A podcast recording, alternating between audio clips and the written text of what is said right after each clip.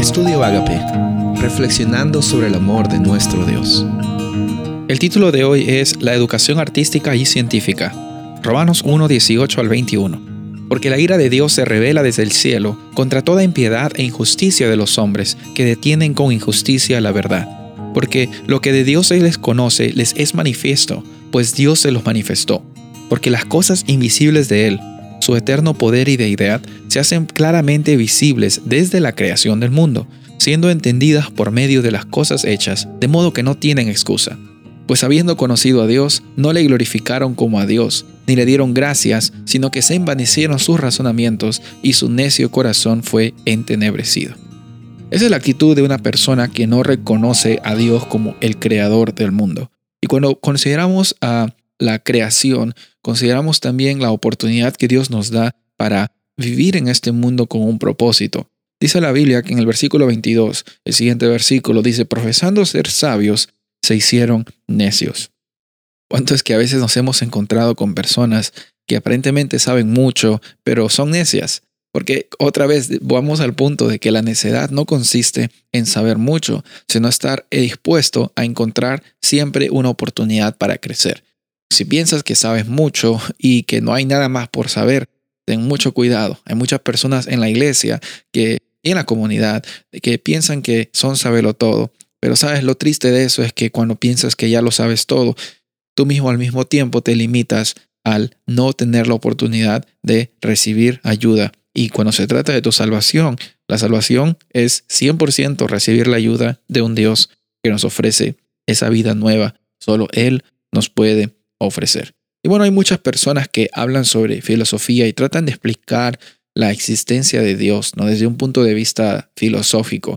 Y tradicionalmente en la filosofía tiene cinco ramas. ¿no? La primera rama es la lógica, sobre cómo podemos tener pensamientos coherentes. En segundo lugar está la ética, cómo es que uno debe comportarse en, una forma ideal. En tercer lugar está la política, en la forma en cómo eh, uno puede organizarse. Los gobiernos eh, eh, son parte de organizaciones.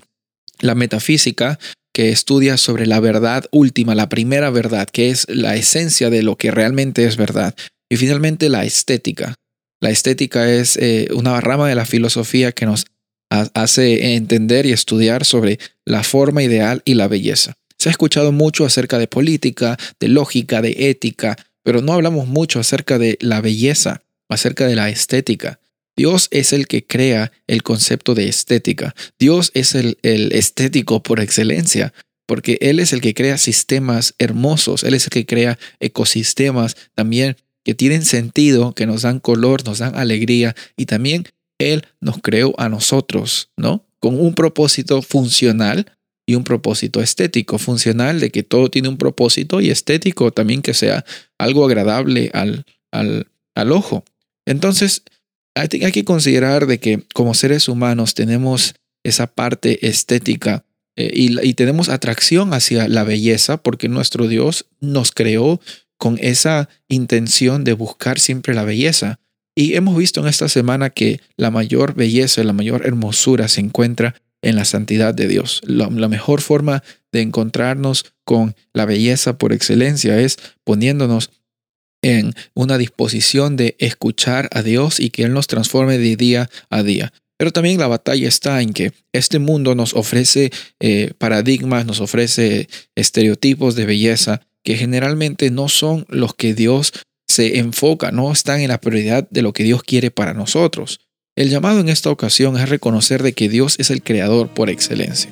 Y en nosotros está la responsabilidad, el privilegio y la oportunidad de reconocer de que todas las cosas en Dios se hacen visibles, la sabiduría se nos es dada si es que estamos dispuestos a que Dios trabaje en nuestras vidas un día a la vez. ¿Estamos dispuestos a eso?